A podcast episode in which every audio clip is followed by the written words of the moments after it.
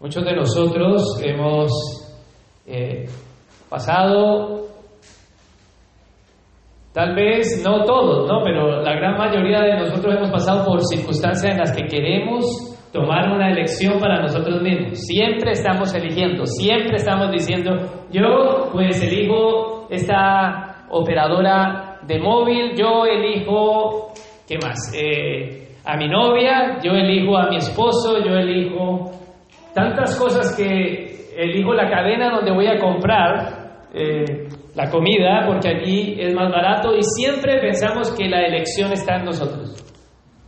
Y estamos totalmente convencidos que la elección en todos los aspectos de nuestra vida está en nosotros, pero la evidencia está de que ninguno de nosotros eligió ser moreno o ser blanco.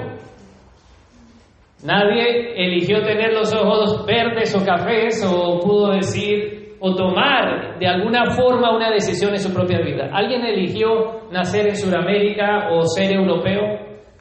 Nadie tiene esa potestad de decir yo elijo nacer en la cuna del rey o nacer en una familia que no tenga tanto dinero. No podemos, hay cosas que no elegimos, incluso en nuestros propios cuerpos, muchas veces luchamos contra lo que no podemos elegir. Entonces se va saliendo ese pequeño Michelin y va diciendo, aunque hay cosas que no elegimos genéticamente, pero sí hay cosas que ayudamos a elegir que crezcan esos michelines. Pero genéticamente yo he, comido toda mi vida y lo más gracioso es que mi mamá me decía, come, come, come, para que engordes, pero yo tenía la genética de mi madre, o tengo la genética de mi madre, para aquellos que la han conocido, bien delgada, mi padre bien gordito. Y por más que trataba de engordarme, tal vez ella no entendía que yo tenía su genética. Pero también en el contexto en el que nací, pues en ese tiempo era mal visto ser delgado, hoy en día es un lujo ser delgado. bueno, ya dejando las flores aparte, pero sí es verdad que cada uno de nosotros elegimos algunas cosas, pero hay otras que no. Entonces no elegimos que se nos están haciendo entradas más grandes, en algunos ya han perdido ya no la entrada, sino que se le ha hecho una avenida totalmente. Y hay, que, hay aquellos que eligen y dicen, bueno, la morena quiere ser rubia y la rubia quiere ser morena y la blanca va al solarium porque quiere tener la piel de la morena y nadie es conforme con lo que realmente se le ha dado y no ha elegido. Entonces es verdad que en nuestra cadena genética del ácido desoxirribonucleico, tengo que leerlo porque si no se me lengua la traba. En esa cadena genética de nuestro ADN viene toda la información de quién eres, de por qué eres delgada o delgado, o porque eres obesito o gordito, rellenito, bonito, redondito, o como quieras llamarlo, moreno, blanco, negro, rubio, pelirrojo, como sea, hay algo que dice nuestra cadena genética, viene allí, y entonces no la podemos elegir. Y en esa información genética también incluso me dice si yo voy a ser un hombre o voy a ser una mujer o qué herencia paterna puedo tener. Mi padre si me quiere negar a mí, hoy genéticamente yo puedo demostrar que soy su hijo gracias a el ADN. Pero también allí hay cosas que no nos agradan. Y allí vienen metidos, en ese ADN. Una de esas cosas son también nuestras enfermedades. Hay enfermedades hereditarias. Una de ellas es el cáncer. Mi mamá heredó el cáncer de su papá, el cual murió el año pasado, mi madre hace cuatro años y su tía abuela también, y mucho mucha descendencia, en ese ADN, en esa herencia del ADN viene esa enfermedad. Entonces hay gente que se hace el examen y a través del ADN pueden saber si van a heredar algún tipo de enfermedad. Entonces no solamente viene aquello que nos agrada de nosotros en el ADN, en lo que no elegimos también viene allí en esa información. Así que esas enfermedades golpean y hay cosas que no la elegimos. Mi mamá no eligió y nadie creo elegiría tener el cáncer. A pesar de que su papá lo tuvo, la tía abuela de ella también y murió, pero sabemos que esa, esa herencia de esa enfermedad puede continuar. Llega el momento en que está mi mamá ahí, estamos en, en el hospital y viene un doctor a decirnos aquello que no elegimos. Y nos dice, señora, usted se va a morir. Váyase para su casa y despiérase de su familia.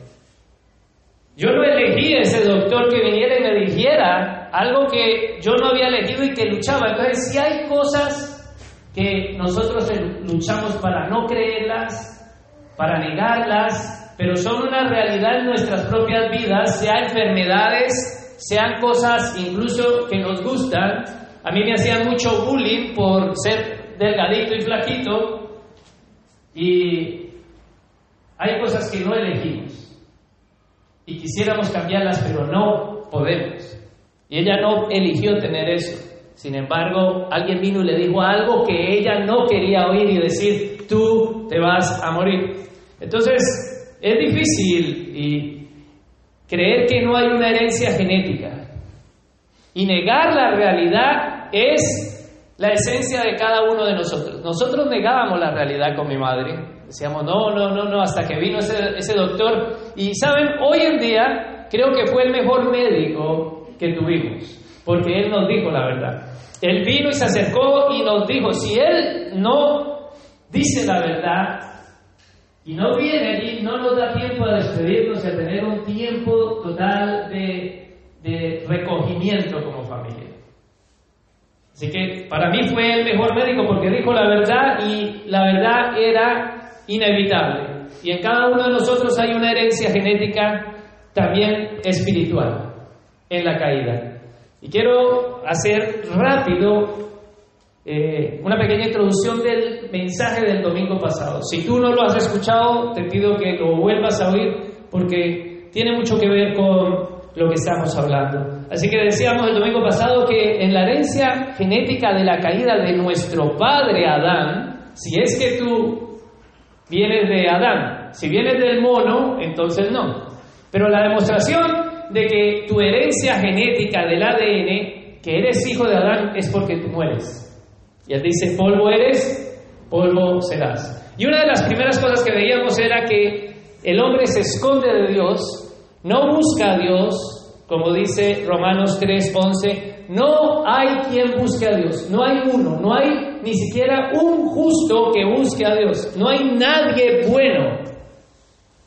Esa es la herencia genética que tenemos de Adán espiritualmente. También nos habla de que nosotros, la raza humana, cogió un corazón duro, de piedra, que ese corazón se endureció porque decidió hacer su voluntad y dar la espalda a Dios, no caminar más con Dios.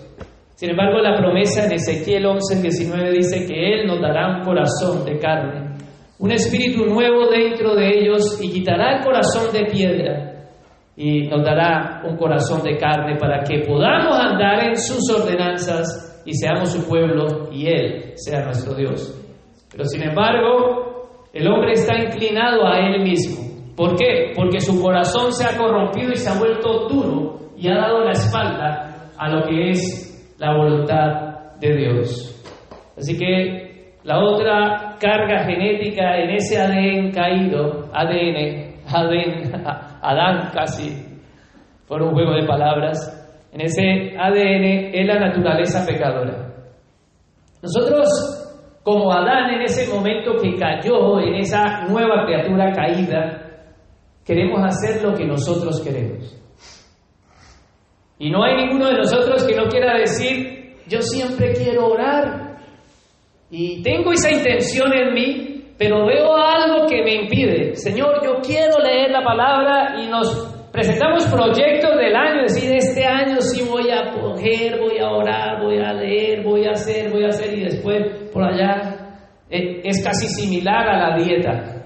Empieza muy bien en enero y por allá en febrero se queda aparcada.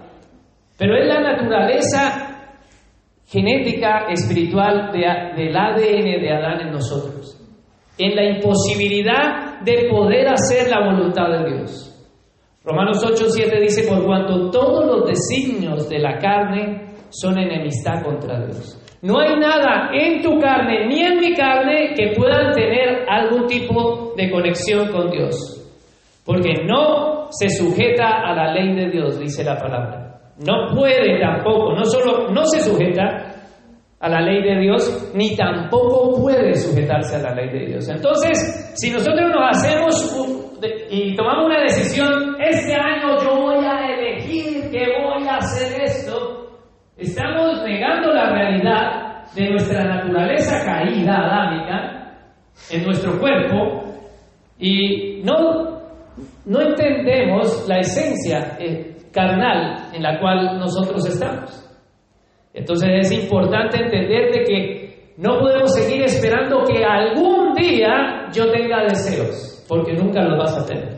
Algún día yo ore o algún día yo pueda hacer, porque la escritura lo dice claro, que no puedes hacerlo. Romanos 8:8 dice, y los que viven según la carne no pueden agradar a Dios. Así que no hay uno justo, todos se esconden, no hay quien busca a Dios, todos son inclinados en su corazón a hacer su voluntad, en su naturaleza están impedidos para poder venir a Dios. Primera de Corintios 2.14 dice, el hombre natural, o sea, el hombre que no ha nacido de nuevo, no puede percibir las cosas espirituales. Por eso, cuando tú estás hablando con alguien allá fuera del mundo, te dicen, uh, tú estás tonto, uh, tú eres boba, uh, ya te lavaron la cabeza, uh, bueno, ¿qué no te pueden decir? Y si no te están diciendo algo es que tú eres un hombre natural. Si no te están persiguiendo, tú eres un hombre natural. Pero si te están persiguiendo y te están diciendo algo, tú eres alguien que percibe las cosas del Espíritu porque ha nacido de nuevo. Pero el hombre natural, natural es aquel que no ha nacido de nuevo, no puede entender, dice, ni discernir las cosas espirituales. Así que el libre albedrío en el cual se puede pensar que un hombre que está en esa condición caída, de pecado, de naturaleza adámica caída, pueda pensar que él puede elegir, porque la palabra de Dios nos está dejando clara que no puede elegir esa persona. Y ahora esa persona en esa condición no puede tener libertad de escoger a Dios y decir, yo te elijo a Dios porque en su naturaleza está impedido. Es como si mi madre hubiera dicho, pues yo elijo no tener cáncer. No, porque en su ADN tiene cáncer. Porque la ley también la está condenando y diciendo que tiene que morir. Y cada uno de nosotros no podemos decir, pues yo elijo no ser delgado y elijo tener un cuerpo más robusto. No, no podemos. Asimismo, el que está en la naturaleza caída, dice Efesios 2.1, y vosotros, Él os dio vida a vosotros cuando estabais muertos en delitos y en pecados. Entonces nadie puede decir que puede con su libertad escoger a Dios, elegir a Dios y aceptar a Dios y entregar su vida a Dios porque el estado de él es una depravación total, como se llama muchas veces, pero en sí la ha llamado una herencia genética caída espiritual que no tiene una capacidad espiritual para elegir a Dios. Entonces, con este contexto del domingo pasado, quiero entrar en materia de corriendo porque se nos echa el tiempo. Dice, por tanto, como el pecado entró en el mundo por un hombre, y por el pecado la muerte, así la muerte pasó a todos los hombres por cuanto todos pecaron. Entonces, aquí vemos la herencia genética de la muerte espiritual. Es cierto que Adán pecó, pero es cierto de que esa herencia cayó a todos y esa culpabilidad cayó a todos. Tú puedes decir, bueno, pero ¿por qué Dios me culpa de algo que yo no he hecho? Pero es que él, Adán, en esa herencia, Dios te ha hecho culpable. Porque eres su hijo. Y todos estábamos en Adán. Así que decir que no heredamos el pecado no es algo bíblico. Y no es acorde a, a lo que dice la palabra del Señor. Así que sería algo que va en contra de la verdad bíblica. Y yo quisiera que abriéramos nuestras Biblias y los que no tienen, por favor, les pido que alcen su mano y allí les dan una. Vamos a trabajar mucho en el libro de Romanos. Romanos capítulo 5 es el versículo que yo estoy presentando en este momento, Romanos 5.12, pero tengámoslo allí. Solamente tengan ahí el separador. Así que dice que por el pecado de una persona, todos hemos sido constituidos enemigos. Así que decir, hermanos, decir que tenemos libertad para elegir es negar Romanos 5.12. Así que, como dije el domingo pasado, no, no soy pecador porque peco, sino que peco porque soy pecador. En mi naturaleza ya todos, dice la palabra, todos pecaron. Así que todos somos pecadores y porque somos pecadores, entonces nuestra naturaleza nos lleva a pecar. Sin embargo, en esta misma línea, Romanos 5.13, continúa diciendo, Romanos 5.13, pues antes de la ley había pecado en el mundo, pero donde no hay ley no se inculpa del pecado. ¿Qué quiere decir? Ahí en el 14 te lo contesta. No obstante, reinó la muerte desde Adán hasta Moisés. Aún en los que no pecaron a la manera de transgresión de Adán, la cual es figura del que había de venir. Entonces, ¿cómo así? Si Adán peca y es destituido de la gloria de Dios, todos estamos condenados en Adán, y de Adán hasta Moisés, que fue Moisés donde se recibió la palabra de Dios, pues desde Moisés hasta Adán no hay palabra de Dios. Sin embargo, la escritura nos está diciendo y nos está asegurando de que aunque no había palabra ni los diez mandamientos desde Adán hasta Moisés, todos ellos murieron. Entonces nos está probando de que el pecado y la culpa del pecado sí se hereda porque ellos no podían decir que no, no son culpables porque no habían los diez mandamientos hasta Moisés. Pero sí todos murieron por culpa del pecado de Adán. Así que no hay elección, no hay ayuda. Nosotros no podemos decir que intervenimos eh, para ser salvos, pero tampoco intervenimos para ser condenados, decimos, ¿no?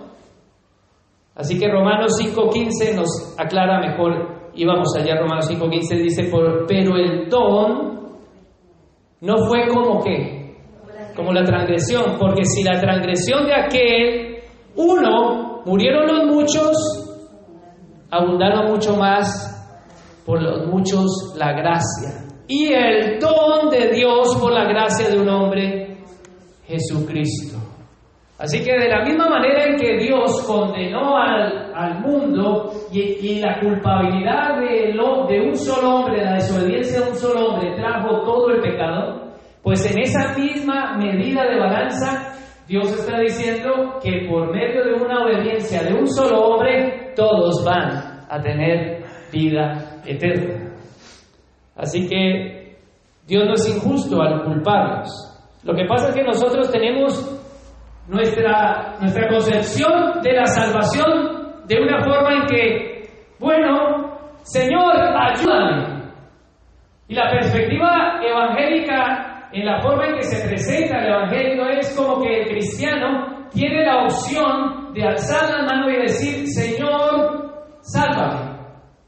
Y y quiero que me presten mucha atención porque si no estás conectado pueda, puede sonar un poco confuso, pero quisiera hoy, este año, mucha atención, por favor, en lo que les estoy diciendo, porque es la esencia del Evangelio, la esencia de por qué estamos aquí. Entonces tú no has hecho nada, ni has alzado la mano, ni has dicho yo acepto, como veíamos el domingo pasado, porque realmente nuestro estado es así. Entonces, nosotros cuando fuimos salvos no fue estiramos la mano, sino que fuimos salvos porque estábamos muertos y Él dice que estábamos muertos y Él nos dio vida. Esa es realmente la salvación, pero la salvación enfocada en el hombre es que el hombre hace algo para recibir la salvación. Esa es una perspectiva incorrecta. El pensar de que el hombre tiene la capacidad de elegir.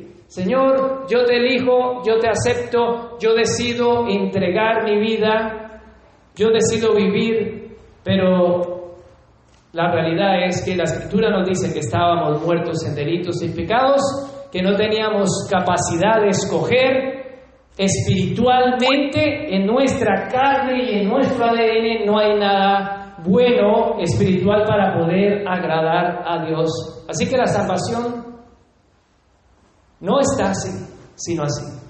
Si nos vemos así y entendemos el ADN genético, nuestra salvación puede estar mejor enfocada.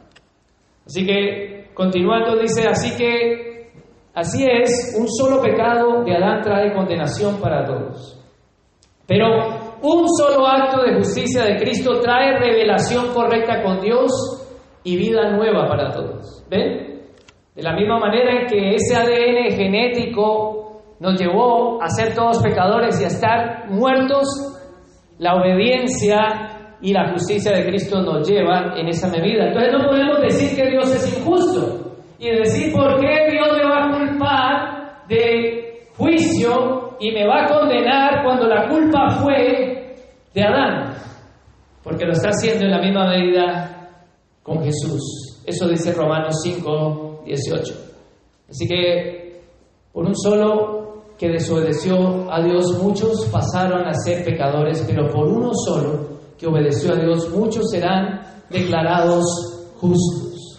Así que si es verdad que se hereda el pecado y la culpa, pero de esa, si tú no crees que el pecado y la culpa y la incapacidad se hereda, tú no puedes recibir el Evangelio.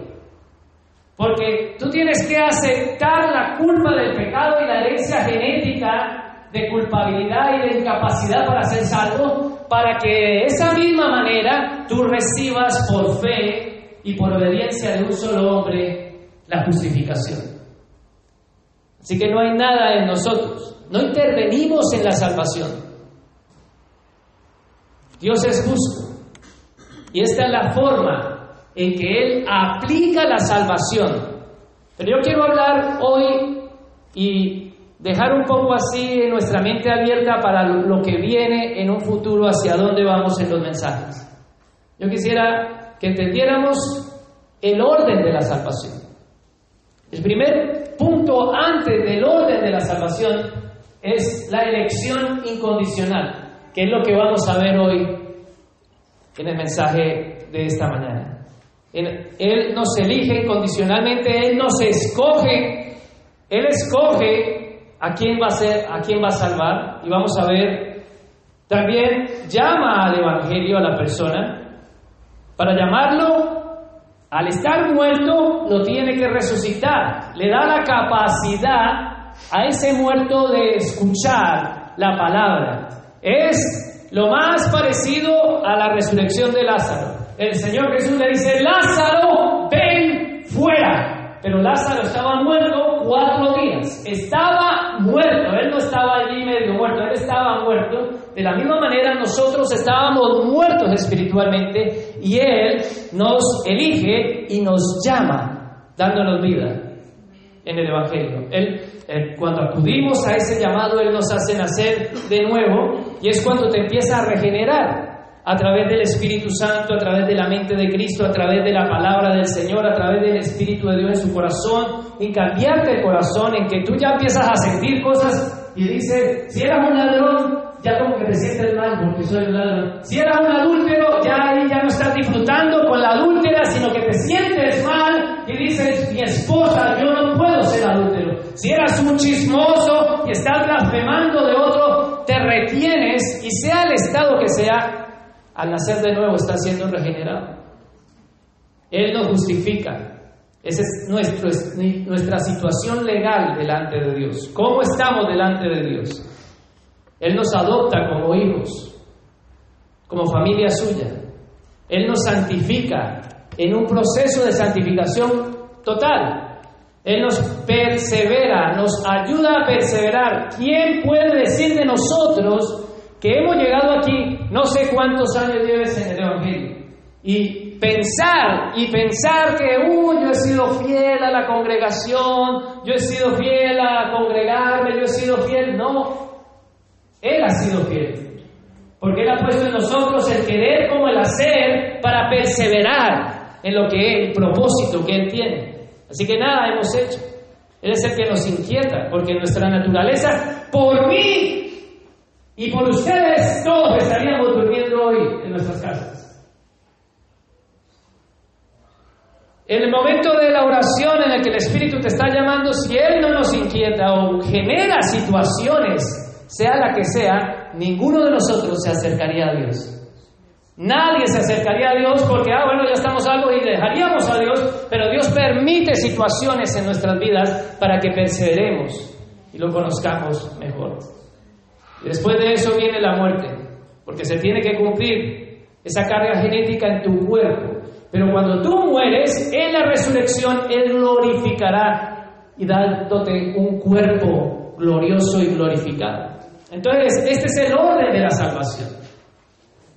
Y quiero hablar hoy de la elección incondicional. ¿En qué se basa entonces el primer punto? La elección condicional es de dónde empieza. Es importante entonces para yo poder dar este mensaje que entendamos cuál es nuestro ADN genético, cuál es nuestra, nuestra situación genéticamente delante de Dios para poder entender la elección incondicional. Y yo quiero hacer aquí un paréntesis y decirles, les decía al principio que a, a nadie nos gusta escuchar muchas cosas que no queremos elegir, pero yo les aseguro que ustedes hoy no van a querer aceptar lo que les voy a decir.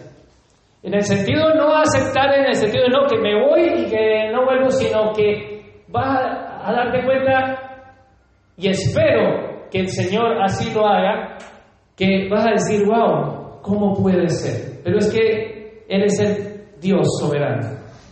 Así que nosotros sabemos nuestro ADN genético, sabemos que estamos muertos sin poder elegir, muertos espiritualmente, pero hay otra situación hay otro tipo de doctrina y yo lo que estoy queriendo establecer en la iglesia desde que el Señor me ha puesto es establecer doctrina.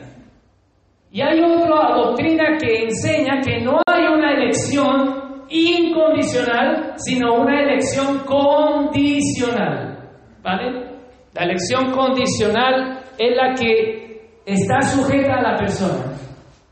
Dios me va a elegir a mí según lo que yo haga. Entonces Dios está esperando porque yo te voy a elegir según lo que tú vayas a hacer, por eso se llama elección condicional.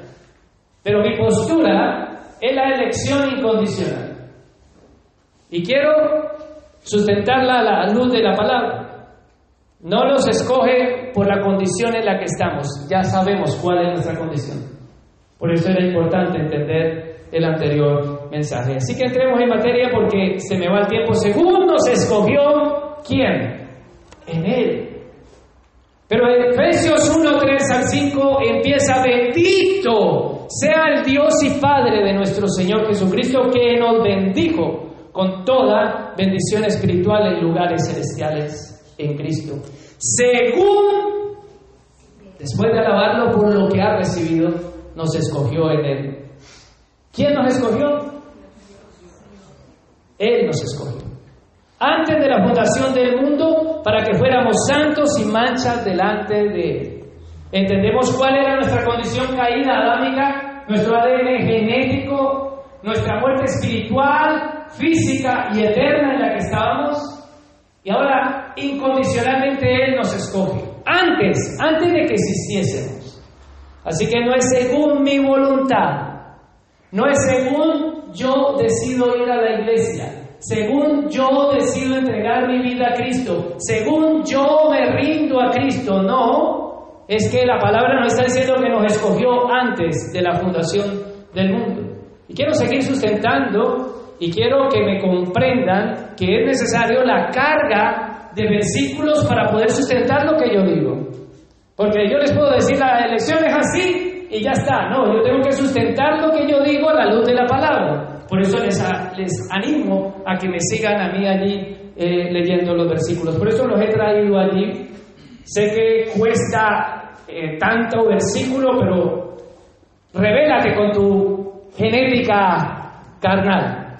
Dice, en amor habiéndonos predestinado para ser adoptados hijos suyos en medio de Jesucristo según el puro afecto de su voluntad. Fue mi voluntad, fue mi condición, dice que fue antes de que existiera según la voluntad de Él. Efesios 1:11 dice, así tuvimos herencia habiendo sido predestinados conforme al propósito. Él nos escogió, Él nos predestinó según su voluntad, hermano. Más claro no puede ser, pero sí puede ser. ¿Sabe por qué? Porque usted dice, ah, bueno, eso hay que ver el contexto, lee todo el contexto, pero es que la Biblia entera está llena de, de llena en abundancia. Yo voy a leer los versículos siguientes. Dice segunda de Tesalonicenses para aquellos que apuntan y después leen en sus casas. Sin embargo, yo voy a leerlos y quiero, por favor, que presten oído. Dice segunda de Tesalonicenses 2:13. Sin embargo, yo los envié también al WhatsApp esta mañana. Dice, pero nosotros debemos dar gracias a Dios. Respecto a vosotros, hermanos amados, de que Dios os haya escogido desde el principio para salvación. Segunda de Timoteo 1, 9 dice, quien nos salvó y llamó con llamamiento salvo. Quien nos salvó, ¿quién? Dios. Y nos llamó conforme, dice, no, segunda de Timoteo 1, 9, no conforme a nuestras obras, sino según el propósito suyo y la gracia que nos puede dar. Hechos 13, 48 dice, la gente oyendo esto se regocijaba y glorificaban la palabra del Señor y creyeron todos, creyeron todos los que estaban ordenados para salvación. Apocalipsis 13, 7, o sea que empieza desde, el Nuevo Testamento hasta el final de, de los tiempos. Apocalipsis 13, 7 dice, y se le permitió hacer guerra a Satanás y a la bestia contra los santos y vencerlos. También se le dio autoridad sobre toda tribu, pueblo, lengua y nación, y la adoraron todos los moradores de la tierra, cuyos nombres no estaban escritos en el libro de la vida del Cordero que fue inmolado desde el principio. Apocalipsis 17, 8, la bestia que has visto era y no es, y está para subir del abismo e ir a perdición, y los moradores de la tierra, aquellos cuyos nombres no están escritos desde la fundación del mundo en el libro de la vida, se asombraban viendo a la bestia que era y no es y será. Así que la Biblia desde el principio del Nuevo Testamento hasta el final del Apocalipsis nos está hablando continuamente de que es Él que hay un libro que ha sido escrito, que nos ha elegido y que nos ha ordenado para vida eterna, que ha sido Él no conforme a nuestras obras, que ha sido Él que ha escogido para salvación desde el principio. Entonces la pregunta es, ¿qué no es elección incondicional? Lo contrario. Pero sin embargo sí hay una postura doctrinal que nos dice todo lo contrario a lo que no es. Sin embargo, desde aquí, desde esta postura doctrinal que la elección es condicional, se nos dice que aquellos que estamos parados en la doctrina incondicional, creemos en una doble predestinación.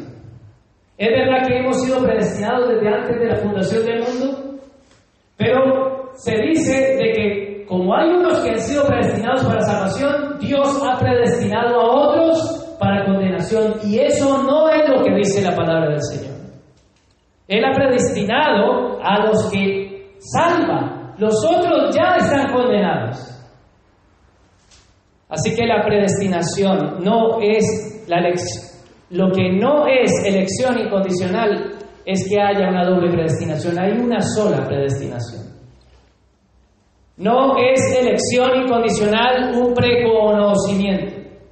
Porque eh, la elección condicional te dice, yo me voy a portar bien, y yo oro, yo ayuno, yo ofrendo, yo diezmo, yo, yo, yo, yo, y según mi comportamiento, Dios me va a elegir. Porque Él mira desde la eternidad mi condición y dice, bueno, pues sí, este cree, se porta muy bien, este lo elijo. Y no es un preconocimiento de las obras que cada uno hagamos. No es injusta, tampoco. Y ahora la justificaremos más adelante. Y tampoco viola el libre albedrío. Porque, claro, esta postura de la condicional es que yo tengo libertad para elegir a Dios. Pero la incondicional es que si yo estaba muerto, yo cómo iba a elegir a Dios.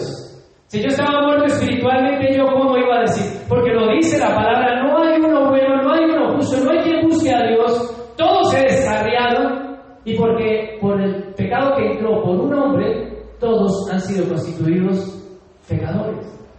Entonces yo cómo voy a tener libertad, pero sin embargo la condicional me dice que yo tengo libertad de escoger a Dios de escoger entre el bien y el mal. No, estábamos esclavos en muertos en delitos y pecados.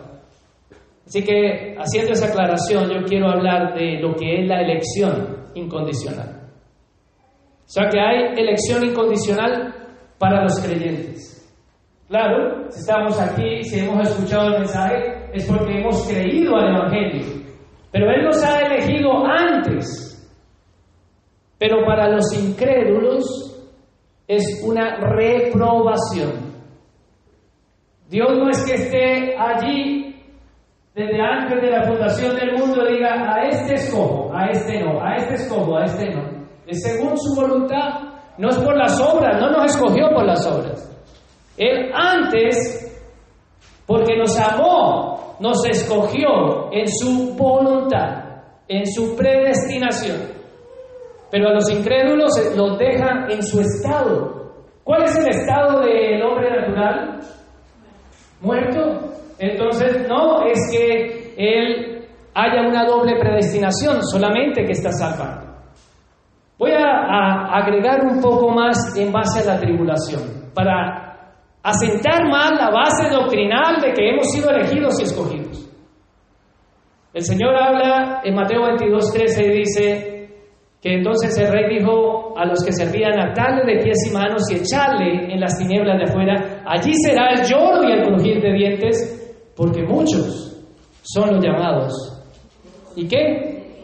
Y pocos los escogidos. Pero lo sabemos de memoria y no nos hemos como sentado a meditar a la luz de la palabra y decir, ¿qué es lo que me está queriendo decir?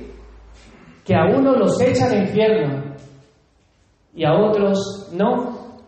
Porque eso es lo que dice Mateo 22, 13. Mateo 24, 22 habla también de la tribulación. Y dice, y si aquellos días no fueran acortados, nadie, nadie sería salvo. Mas por causa de los escogidos, aquellos días serán acortados. Entonces, Dios tiene un propósito de la elección incondicional y vemos la palabra de Dios tanto desde el inicio hasta el final e incluso en medio de la tribulación, en el Apocalipsis, en el rato, en toda parte. Mateo 24, 31 dice, y enviará sus ángeles con gran voz de trompeta y juntará a sus escogidos de los cuatro vientos desde un extremo del cielo al otro. Así que no quiero seguir hablando del Nuevo Testamento, todo lo que habla de elegidos, escogidos, llamados, redimidos. ¿Con qué propósito hace Dios entonces la elección incondicional? hablemos del Antiguo Testamento. Porque tú me dirás, no, eso es en el Nuevo. En el Antiguo Testamento Dios llama a Abraham. Y Abraham viene de Ur de los caldeos de Babilonia. Abraham no estaba en la congregación allí alabando con Melquisedec, ¡oh! y hecho a la mar. No, no estaba cantando. Él estaba perdido en el mundo, sin capacidad, y Dios lo justifica y lo llama. Ahora Dios también llama al pueblo de Israel. En Jacob hace un pueblo y a ese pueblo le dice en Deuteronomio 7.6, dice, Deuteronomio 7.6 dice, porque tú eres pueblo santo para el Señor tu Dios. El Señor tu Dios te ha escogido para hacerle un pueblo especial más que todos los pueblos que están sobre la tierra. Y ahora tal vez esa Israel se pone así, oh, claro, es que me ha escogido por lo que yo soy. Pero mira, él le dice, Deuteronomio 7:7, no por ser vosotros más que todos los pueblos, os ha querido el Señor y os ha escogido. Pues vosotros erais el más insignificante de todos los pueblos. ¿Recuerdan el domingo pasado? Por no volver a leer la misma escritura, leía 1 Corintios capítulo 1 que dice, lo vil y despreciable escogió Dios para avergonzar a todos aquellos que se crean, para que en su presencia nadie se jacte. Así que desde el Antiguo Testamento hasta final del Apocalipsis, toda la palabra de Dios nos está hablando de que Dios tiene un propósito y Él determina, Él es soberano en la elección. Así que dice la palabra, y vamos ahora sí a este versículo bíblico que vamos a trabajar ahí en Romanos capítulo 8. Romanos 8, y ahora sí pido el favor que todos abran sus Biblias. Y hay un versículo que nos encanta mucho. Y sabemos que los que aman a Dios, todas las cosas le ayudan a bien. Pero hasta allí nos quedamos. Entonces, si estamos enfermos, sabemos que los que amamos a Dios, todas las cosas nos ayudan a bien, como si fuéramos un, como si el propósito fuera nuestro. Pero mira lo que continúa diciendo, dice, esto es a los que conforme a su, al propósito de quién, mío, a su propósito son llamados. Dios tiene un propósito. ¿Para qué? ¿Cuál es el propósito? Efesios 1.5 dice, en amor, en amor, habiéndolos predestinado para ser adoptados hijos suyos por medio de Jesucristo, según el puro afecto de su voluntad. Para alabanza de la gloria de su gracia. Cuando tú entiendes que has sido elegido incondicionalmente, empiezas a cumplir el propósito de la gracia y empiezas a entender cuál es tu propósito, para qué has sido elegido y llamado y nacido de nuevo, para la alabanza de la gracia del Señor, en el cual Él nos hizo aceptos en el amado. Y cuando tú te das cuenta y dices, bueno, es que a mí me pasan muchas cosas, pero es porque Él tiene un propósito en la vida nuestra. Y sigue diciendo la palabra porque los que antes conoció. Entonces, no es que Dios en la elección espera que hayan obras, sino que hay una intimidad personal con la persona. Él les da vida y nosotros debemos de acudir al llamado. Hay una responsabilidad en nosotros en creer, pero Él nos da la capacidad para poder creer. En ese nacimiento, en esa elección que Él ha hecho. Él nos conoció, también nos predestinó para que fuésemos hechos conforme a la imagen de su Hijo, porque ¿para qué? Él sea el primogénito de muchos hermanos. Así que hay un conocimiento personal en tu vida con Dios. ¿Conocemos a Dios o conocemos a un Dios religioso, a un Dios a nuestra medida. ¿Cómo vamos a elegir a Dios? Tú eliges cómo conocer a Dios o Dios elige cómo tú debes de conocerlo. Porque también es el punto de que estamos en una situación en que decimos, bueno, yo le doy esta parte de mi vida y Dios tiene que esperar más adelante. Pero la elección me dice todo lo contrario. Mira lo que dice, y a los que predestinó, a estos también llamó. A los que eligió, después los llamó. A los que llamó, después de que recibieron el Evangelio, allí fueron justificados. Cuando son justificados, Dios nos lleva a dónde? A la glorificación de nuestros cuerpos y a recibir la vida eterna. Entonces la elección divina, la predestinación, no tiene una elección condicional. No es una elección condicional, hermanos. Y quiero que, que podamos entenderlo partiendo desde la naturaleza caída. Pero ¿en qué base? Entonces, tú no te pondrías a pensar, bueno, entonces Dios, ¿en qué base me escoge? ¿Me elige? Yo soy cristiano porque he nacido en un hogar cristiano. O también podríamos decir que nuestros hijos son cristianos porque yo reclamo la promesa que dice, cree en el Señor Jesucristo y serás salvo tú y toda tu casa. Entonces se salvan unos pocos, si se salvan unos pocos, el Evangelio falla. Soy cristiano porque pertenezco a una membresía, a una familia. Yo soy elegido porque como dice el Papa, ¿cómo se llama? El Papa Francisco, se me fue, pensé en Juan, en Juan 23, imagínate, estoy por allá en el 83, un lapsus de tiempo. El, Papa Francisco dice, todos somos hijos de Dios, a pesar de que tiene una realidad en que todos somos hijos de Dios como personas creadas, que Él es el creador, pero no en estado carnal. Entonces, yo quisiera que abriéramos la Biblia allí en Romanos 9 para responder a estas preguntas. Y ahora vamos a leer todo este capítulo, hasta el 23 creo. Pero le animo que cojas una Biblia porque si no, aquí sí ya te me vas a quedar allí perdido. Romanos 9, 1, 8, voy a, a tratar de responder estas preguntas. Vamos a leer Romanos 9 del 1 al 8. Dice, ¿verdad o digo en Cristo? No miento. Verdad es lo que digo, no miento. Y mi conciencia me da testimonio en el Espíritu, que tengo gran tristeza y continuo dolor en mi corazón.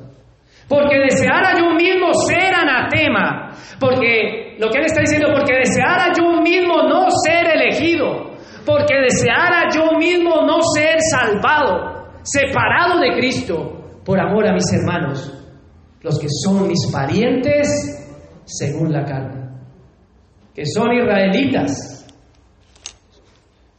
de los cuales son la adopción, la gloria, el pacto, la promulgación de la ley, el culto, las promesas, de quienes son los patriarcas y de los cuales según la carne vino Cristo, el cual es Dios sobre todas las cosas, bendito por los siglos. Amén. Aquí del 3 al 5 nos está revelando de que la elección no es porque vamos a la iglesia, pertenecemos a una familia cristiana y porque pertenecemos a las promesas donde dice cree en el Señor Jesucristo y serás salvo tú y toda tu casa, porque Él lo está diciendo, Israel que tiene el pacto, la ley, la promesa y los patriarcas y por donde vino Cristo.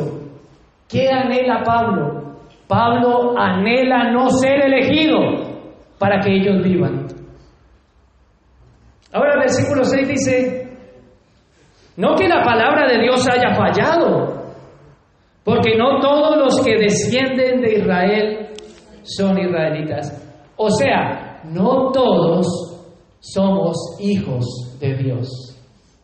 ¿Por qué? Versículo 7. Ni por ser descendiente de Abraham son todos hijos, sino en Isaac te será llamada descendencia. Esto es, no los que son hijos según qué.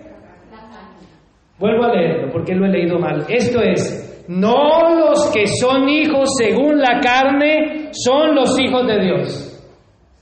Así que cuando se nos dice que todos somos hijos de Dios y que todos somos cristianos, no, es así. Somos hijos de Dios en la carne, es verdad, porque Él es el creador de toda criatura. Pero aquí nos está aclarando, no los que son, no los que son hijos según la carne son los hijos de Dios, sino que los que son hijos según la promesa son contados como descendientes.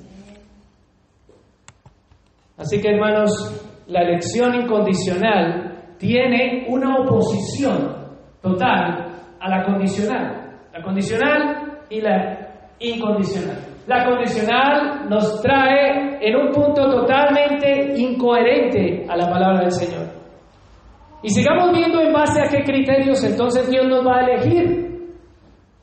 Somos elegidos cuando en la condicional yo decido entregar mi vida a Cristo.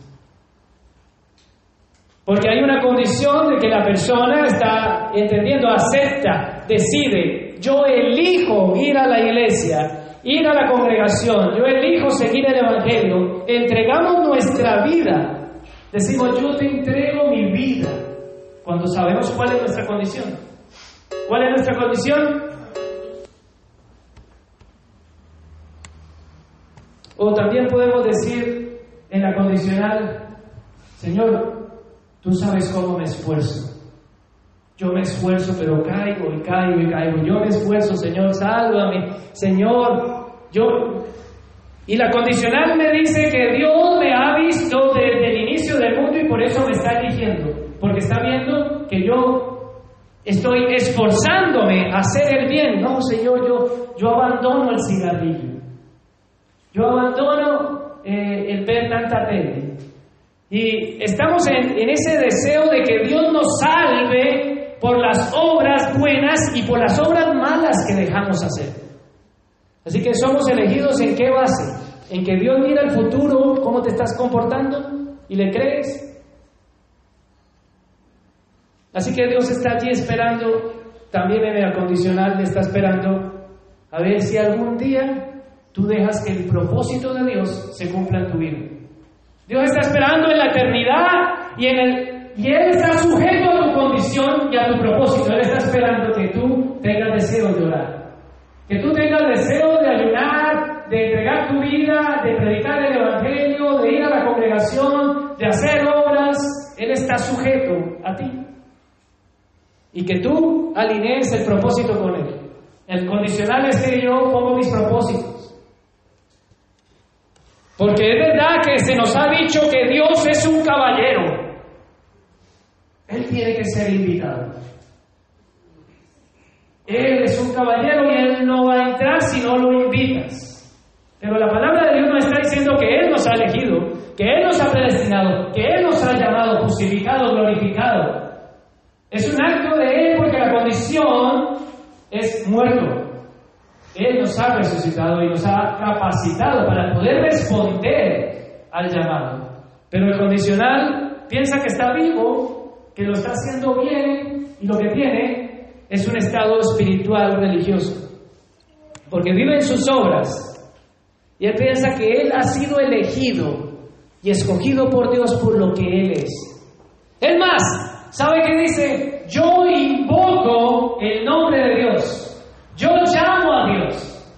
Y yo no es que eh, tenga en contra de la oración de fe. No, no tengo nada en contra.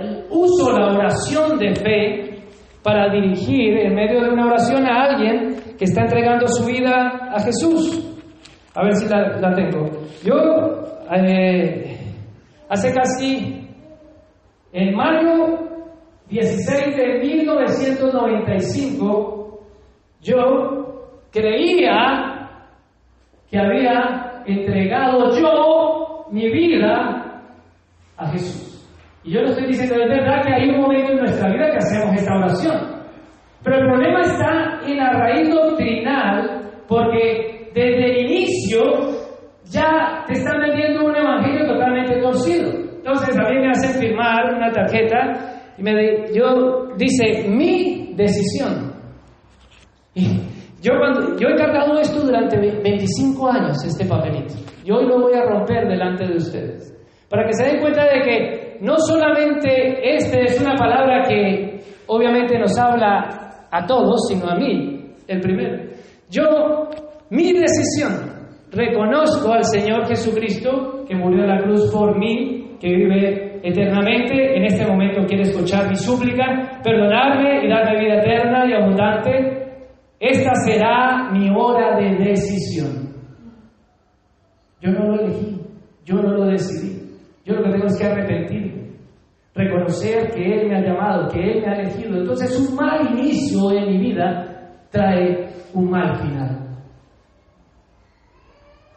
confieso, llamo, yo invoco, pido, acepto, abro, invito que entre a mi vida porque yo tengo libertad y libre albedrío. Y no es así, hermanos. Hemos sido salvos por Él. La salvación y la elección está en Él y es soberana en Él. Y ustedes dirán, bueno, vamos a justificar lo que yo he dicho. Si no es así, vamos a continuar, creo que es Romanos, donde me quedé, Romanos 8, vamos al, al 9. Romanos 9, 9, que es donde estamos. Dice, porque la palabra de la promesa está, es esta. Por este tiempo vendré y Sara tendrá un hijo. ¿Recuerdan de qué están hablando? Están hablando de que hay una promesa, que hay una palabra que Dios ha dado. Y aquí nos está diciendo de que Dios está hablando de que hay un hijo que Él elige que sea. Él escoge a un hijo. Él es el que dice cuál va a ser ese hijo. Dice 10. Y no solo esto, sino también cuando Rebeca concibió de uno, de Isaac, nuestro padre. Y escuchen, hermanos, Aquí está la respuesta a lo que acabo de decir antes. Pues no había aún nacido, ni había hecho aún ni el bien ni el mal para que el propósito de Dios, conforme a la elección, permaneciese. No por las obras, sino por el que llama. ¡Wow! Esto rompe todo nuestro evangelio. Que no es que si Él me ha elegido antes de haber nacido, lo dice la Escritura. Y no porque yo haya hecho un bien o mal, o sea, destruye las obras, no porque hagas el bien o el mal, sino para que el propósito de Dios, conforme a la elección, permanezca. No por obras, sino por el que llama. Él es el que llama. Así que yo no decidí.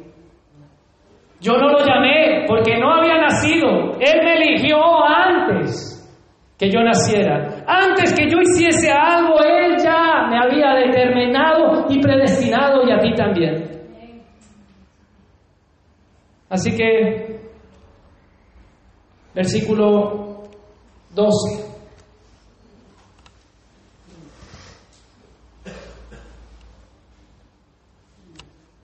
Vamos a leer del 12, del 9. El 12 dice, y se le dijo el mayor servirá al menor. ¿Sabe que Rebeca tuvo mellizos de Isaac? ah, no, sí, sí, mellizos. Y me vino la familia. Tuvo mellizos y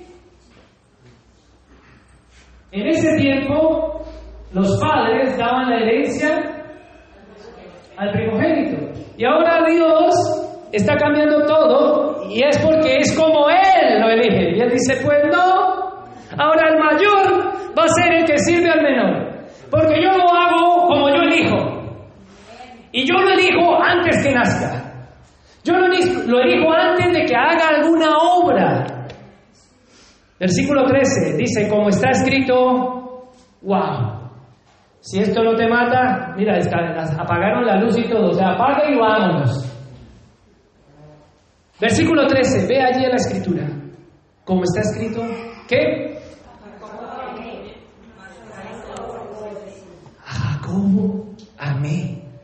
Mas a Saúl aborrecí.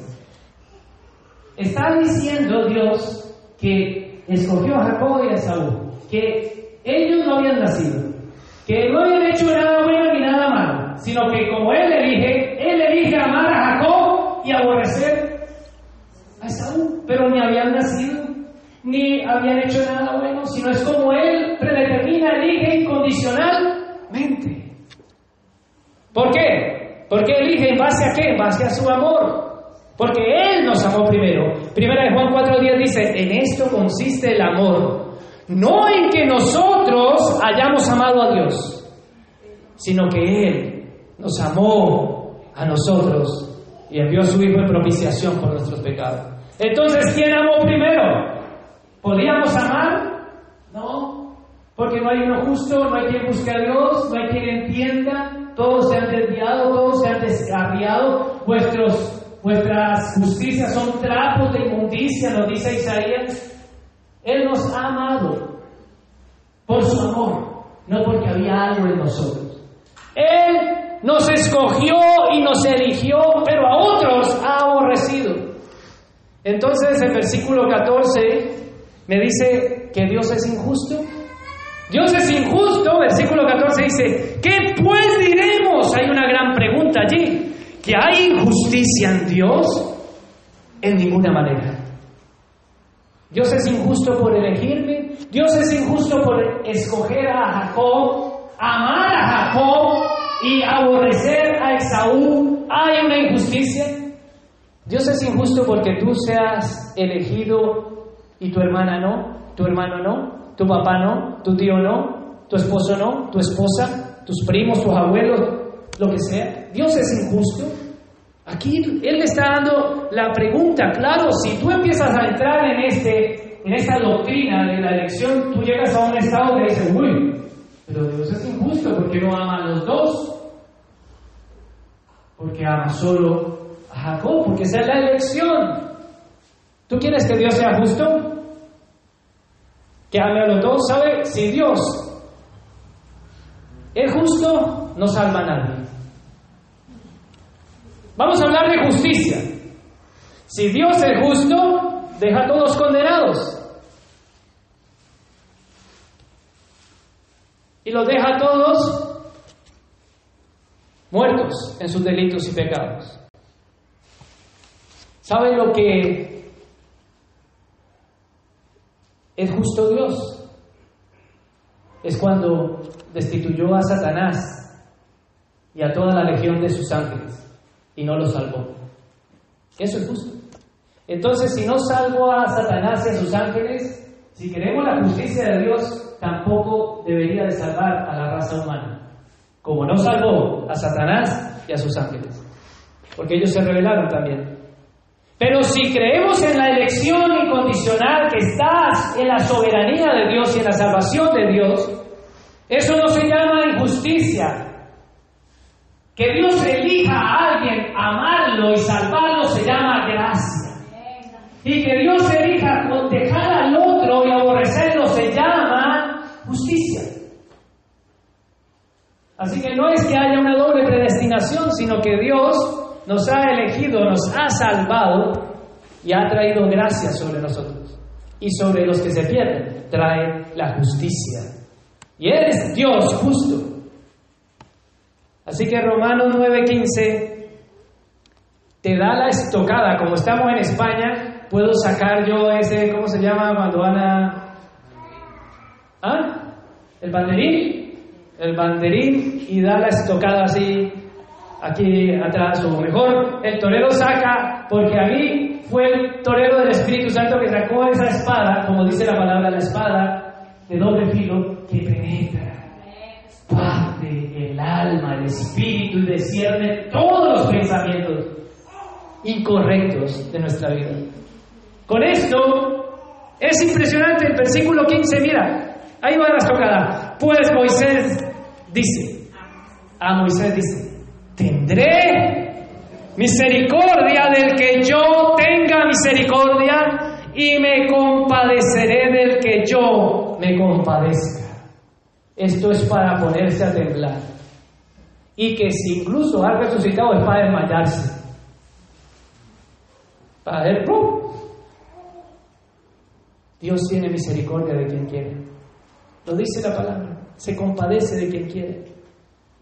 Así que hermanos, mira, decir que hay una condición, mira, mira lo que dice, así que no depende del que quiere. Porque ¿cómo vamos a querer si saben cuál es la condición del pecador? Ya lo saben. Un muerto no tiene deseos, nunca quiere. Pero así que no depende del que quiere ni del que corre. Por más que nos esforcemos y hagamos todo lo que tengamos sino de Dios que tiene misericordia. Alabado sea el nombre del Señor. Qué gran misericordia hemos recibido. Qué bendita elección incondicional tenemos nosotros. Pero ¿cuál es el propósito de todo esto? Romanos 9, 17 lo dice. Porque la escritura dice a Faraón, para esto mismo te he levantado, para mostrar en ti mi poder y para que mi nombre sea anunciado por toda la tierra. De manera que de quien, de manera que de quien quiere, otra vez, tiene misericordia. De manera de que quien quiere, Él tiene misericordia y al que quiere endurecer, endurece. Si Él nos ha elegido y nos ha amado, ha sido por su amor, por su voluntad, por su elección, no había nada, no hay ningún mérito, ha sido su propia voluntad, su misericordia, y a los demás lo aborreció, lo dejó en su justicia, en su juicio, en su ira. El propósito de Dios, versículo 17 dice, para que así podamos ver el poder de Dios. ¿Cómo vamos a poder entender el poder de Dios y la gracia de Dios si Dios salva a todos? ¿Cómo vemos el juicio de Dios y la ira de Dios si todos estamos salvos y estamos en el huerto del Edén y ponemos de moda el nudismo y todos vamos, uh"? Dios así lo ha predeterminado. Versículo siguiente. Así que podríamos llegar a este estado a señalar a Dios, hermanos. Podríamos llegar a decir entonces, si Dios elige, si yo me pierdo no es mi culpa, porque total, es el que elige, yo porque me voy. Pero mira el versículo 19, cuando el nombre, la voz de Dios se empieza a levantar, el alma empieza a temblar, porque Él ha dicho, yo tendré misericordia de quien quiera. Y el versículo 19 dice, pero me dirás, ¿por qué pues me culpa? Porque ¿quién puede resistir a su voluntad? ¿Quién puede oponerse a la voluntad de Dios si Él es el que elige? Versículo 20. Mas antes, oh hombre, ¿quién eres tú para que alterques con Dios? ¿Quién eres tú para pedirle cuentas a Dios? Para decirle y cuestionar sus decisiones y sus elecciones. Versículo 20 dice, dirá el vaso de barro al que lo formó, ¿por qué me has hecho así? Recuerdan que yo les dije al principio que en nuestra cadena genética hay elecciones que no tenemos. Hay enfermedades hereditarias que no tenemos, pues de la misma manera, genéticamente, en la soberanía de Dios, yo no le puedo decir a Él, ¿por qué me has hecho así? Porque Él es Dios. Está en su soberanía, está en su potestad de elegir y salvar a quien Él quiera. Así que la elección incondicional tiene un propósito. El propósito es demostrar su poder. El propósito lo vemos en el versículo 22. Leamos el 21, dice, o no tiene potestad el alfarero sobre el barro. O sea, él deja de ser Dios. Y aquí es donde se cae la doctrina condicional. Porque es como que el barro le dice al alfarero, espérate un poquito, no me moldees. Espérate más adelantito, yo me pongo a cuenta. Espérame que ya más adelante o yo me voy a entregar, pero...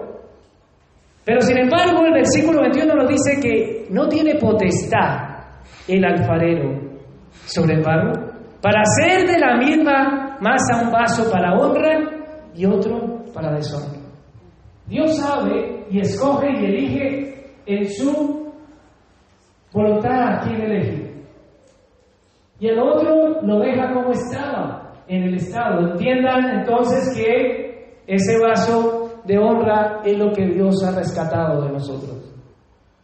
Y esa es una elección soberana. Versículo 22, y si Dios queriendo mostrar su ira, se dan cuenta de que Él elige Pero aún así, de la única forma en que nosotros comprendemos la gracia es porque Él muestra la ira. Si solamente nos enfocamos en la gracia y olvidamos la ira de Dios y que otros no han sido elegidos, perdemos el enfoque de la gracia y perdemos incluso la alabanza y la gratitud hacia Dios porque nos ha elegido. Pero si están nuestros ojos comprendiendo que estamos en una salvación incondicional, dice el versículo 22, y que si Dios queriendo mostrar su ira y hacer notorio su poder, soportó con mucha paciencia los vasos de ira preparados para destrucción y para hacer notorias las riquezas de su gloria. Las mostró para quiénes? ¿Con quiénes? Con los vasos de misericordia que Él preparó de antemano para gloria. Entonces, hay unos vasos que Dios sí preparó para mostrar su gloria. Pero los otros vasos no los preparó, los dejó como estaban, hacia donde van. Pero esos también les sirve para mostrar su ira, su justicia. Qué gran bendición es la lección del Señor. Versículo 24 dice, y a los que también ha llamado a estos es a nosotros, no solo a los judíos, sino también a los gentiles. Como también Oseas dice, llamaré a pueblo mío al que no era mi pueblo y a la no amada amada. En el lugar donde se les dijo, vosotros no sois mis pueblo, allí serán llamados hijos del Dios viviente. También Isaías clama tocante a Israel, y aquí es donde otra vez viene la lección. Dice, si fuere el número de los hijos de Israel como la arena del mar, tan solo el remanente será salvo. Así que hay una elección. Si, hay multitudes de humanidades, de personas, de razas y de todo, Dios dice que salvará solamente a su remanente. Y aún así lo habla tocante al pueblo de Israel porque ellos creían que estaban en la promesa y que bueno, eran hijos de Dios porque eran descendientes de Abraham, tenían el pacto, tenían la Biblia y eran hijos de Dios en la carne, en la promesa de Abraham, eran el pueblo, pero Dios dice que Él salvará, aunque sean como la arena del mar, Él va a salvar a un remanente. Eres parte del remanente, qué gran bendición. Qué elección tan grande e incondicional, hermanos. Esto nos mueve a la alabanza, al temor, al sobrecogimiento de entender cuán grandes misericordias ha tenido Dios con nosotros. Cuán amor desbordante y podemos entender mejor la gracia de Dios, entendiendo que es una elección que tiene un propósito para revelar su justicia en aquellos vasos que Él no escoge su misericordia en nosotros, los vasos que hemos recibido misericordia y gracia, y eso llena conforta nuestros corazones, consuela nuestras vidas y nos llena de alabanza para el Señor. Cuando nuestra salvación y nuestra elección está en Dios, estamos salvados, hermano. Pero cuando nuestra salvación está puesta en mí y en lo que yo haga, en mi condición y en mi elección, estamos condenados. Porque no hay quien pueda librarse de este cuerpo de muerte hasta que seamos glorificados. Así que nosotros tenemos mucho amor de parte de Dios, pero ese amor y esa gracia es para traer alabanzas para la gloria de su gracia. Entonces cuando nos, nos reunimos como iglesia, nos reunimos para cantar al unísono alabanzas y glorias por la gracia del Señor. Pero no cuando nos vamos de aquí también se escucha nuestra voz en el lugar donde estemos, estamos alabando y dándole gracias al Señor porque hemos sido aceptados en el amado. Por eso Efesios 1.3 empieza, bendito sea el Dios y Padre de nuestro Señor Jesucristo, que nos bendijo con toda bendición espiritual en lugares celestiales, quien nos escogió antes de la fundación del mundo. Así que debemos de estar persuadidos en esto que el que comenzó la buena obra en nosotros, es la perfeccionará. ¿Quién empezó la buena obra? Yo. Yo. Yo decidí algún día entregar mi vida y todo. Es cierto que hay un nivel de responsabilidad en el llamado. Dios me dio la capacidad a mí ese día de, de poder entender el llamado. El Espíritu Santo de Dios nos convenció de pecado. Todos nosotros nos arrepentimos, todos reconocimos la muerte, la resurrección, la redención.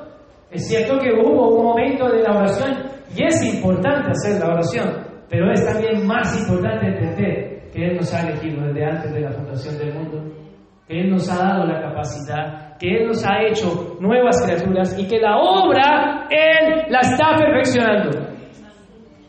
Qué gran bendición eso amplía nuestra fe y nuestro concepto en base al Señor. Juan 1.12 dice, mas a todos los que le recibieron, a todos los que creen en su nombre, Él les dio potestad. ¿Dónde está la potestad? En mí, en Él. ¿Quién dice, tú eres hijo? Él les dio potestad de ser hechos hijos de Dios. No los que son engendrados en la carne, ni en la voluntad de la carne, ni en la voluntad de ningún varón, sino en la voluntad de Dios. Tito 3:3, para aquellos que apuntan, nosotros estábamos extraviados, aborrecidos, en delitos y pecados, rebeldes, insensatos, mas Dios manifestó su bondad, nos salvó, no por obras nuestras, sino por su misericordia y su regeneración. Así que hermanos, quiero terminar con este versículo. Así que no depende del que quiere, ni del que corra, sino de Dios que tiene misericordia. Pero eso no quiere decir que no vamos entonces ni a querer, y no vamos ni siquiera a correr, ni a buscar su misericordia. Él ahora, en esta elección incondicional, nos ha dado la capacidad de, en el libre albedrío, poder escogerlo a Él. Entonces, porque Dios nos ha elegido en el, en el proceso de la salvación, Dios nos ha predestinado, Dios nos ha llamado, el Evangelio ha venido a nosotros, hemos nacido de nuevo, Él nos está regenerando, debemos de perseverar, porque a eso puso el Espíritu Santo. Él tomará de lo mío y os lo hará saber. El Espíritu Santo nos convencerá de pecado, de justicia y de juicio. Y Él está perfeccionando la obra de la iglesia, porque Él viene por un pueblo elegido. Él mandará a sus ángeles para que recojan de los cuatro extremos de la tierra a sus escogidos. Bendito sea el nombre del Señor. Pongámonos en pie y vamos a orar y alabar al Señor con una alabanza, reconociendo de lo que Dios ha hecho ha sido Él y no nosotros. Inclina allí tu rostro, hermano, y quiero que en base a lo que hemos escuchado, Vamos a hacer otra vez esta oración que muchas veces la hemos hecho, la oración que le llaman oración de fe y que no está mal, no quiero que me vayan a malinterpretar, sino que es importante incluso entender que fue el que nos eligió. Vamos a orar, cierra tus ojos. Padre, te damos gracias por tu palabra, Padre. Queremos reconocer que tú nos has elegido desde antes de la fundación del mundo, Señor. Que tú nos predestinaste, que tú no había nada en nosotros, no habíamos nacido, no había nada que hubiésemos corrido para ser bueno o malo, Señor. Fue tu elección, fue tu amor para con nuestras vidas, Señor. Tú decidiste amarnos a nosotros más que a nuestros familiares, Señor. Y eso es duro de aceptar por las consecuencias que pueden tener nuestras familias, Señor. Pero no queremos por eso enfocarnos, Señor, sino queremos enfocarnos en tu gracia, en tu elección, en tu decisión de, de, de amarnos a nosotros primero y de derramar tu amor sobre nuestros corazones. En este momento, Señor, hemos escuchado tu palabra. Te suplicamos tu perdón. Nos arrepentimos, Señor, si nuestro inicio estuvo mal, pero entendemos que tú la obra que has empezado la estás perfeccionando, Señor. Entendemos que tú nos has dado vida eterna porque estábamos muertos, Señor. que no fue nuestra decisión, Señor, sino la tuya. Confesamos que somos pecadores al pensar que hubo algo o puede haber algo que hagamos. La salvación es soberana, la elección es soberana y es divina. Solo tú salvas. Gracias por tener misericordia de nosotros. Gracias por derramar de tu misericordia sobre nuestras vidas. Gracias por llamarnos un día, Señor, en medio de un mundo perverso y perdido. Gracias por mostrarte, por quitar, Señor, porque no estábamos ciegos, estábamos muertos, Señor. Gracias por permitirnos verte, Señor. Gracias por hacernos un pueblo. Gracias por hacernos hijos, porque tú eres quien nos ha hecho. Gracias por perdonar nuestros pecados. Gracias por cambiar nuestra vida de un estado de muerte a una muerte, de una muerte espiritual a una vida espiritual contigo. Gracias por aceptarnos, Señor, sin no haber nada de esencia en nosotros. Así que nuestra salvación está escondida hoy en ti, incondicionalmente. Nuestra salvación y nuestra elección está en ti, Padre de los cielos que has decidido justificarnos por tu Hijo. Y por eso, Señor, te alabamos, te glorificamos, porque has derramado gracia, misericordia, amor, perdón, justificación, redención, salvación. Padre, gracias por tu Espíritu Santo en nosotros. Gracias por este corazón que te ama cuando no te amaba. Gracias, Padre, porque nuestra mente, Señor, se consterna al escuchar tu palabra. Nuestros pensamientos no pueden divagar, no te podemos señalar. Tú eres soberano, Señor, en tu voluntad. Gracias porque has tenido misericordia de nosotros, tu pueblo. Bendito sea el día, Señor, que escuchamos tu llamado. Gracias por un día sacarnos de la tumba y escuchar Lázaro, ven fuera. Bendito sea el día, Señor, que tu evangelio vino a nuestras vidas. Tú eres soberano en la elección. Y si hoy un día en mi vida hubo algo que quise agregar a tu obra salvífica, me arrepiento. Porque si, Señor, pienso que hay algo en mí digno, soy digno de tu justicia y de tu condenación. Pero tu misericordia es grande, Señor. Sálvame. Derrama la misericordia, Señor, de tu palabra. Gracias porque tus nombres están escritos en el libro de la vida. Y tú no los borrarás jamás. Porque tú, Señor, cumples tu propósito. Te entregamos un año, Señor, que sea agradable para ti, Señor. Te lo rogamos. Agradable por lo que hemos recibido, Señor. Que demos frutos, Señor. Que tú produzcas. Porque separado de ti, nada podemos hacer. Ni salvarnos, ni mantenernos, Señor. Gracias, Padre, porque tú, Señor, tuviste misericordia de tu pueblo. En el nombre de tu Hijo Jesús. Y cuánto amor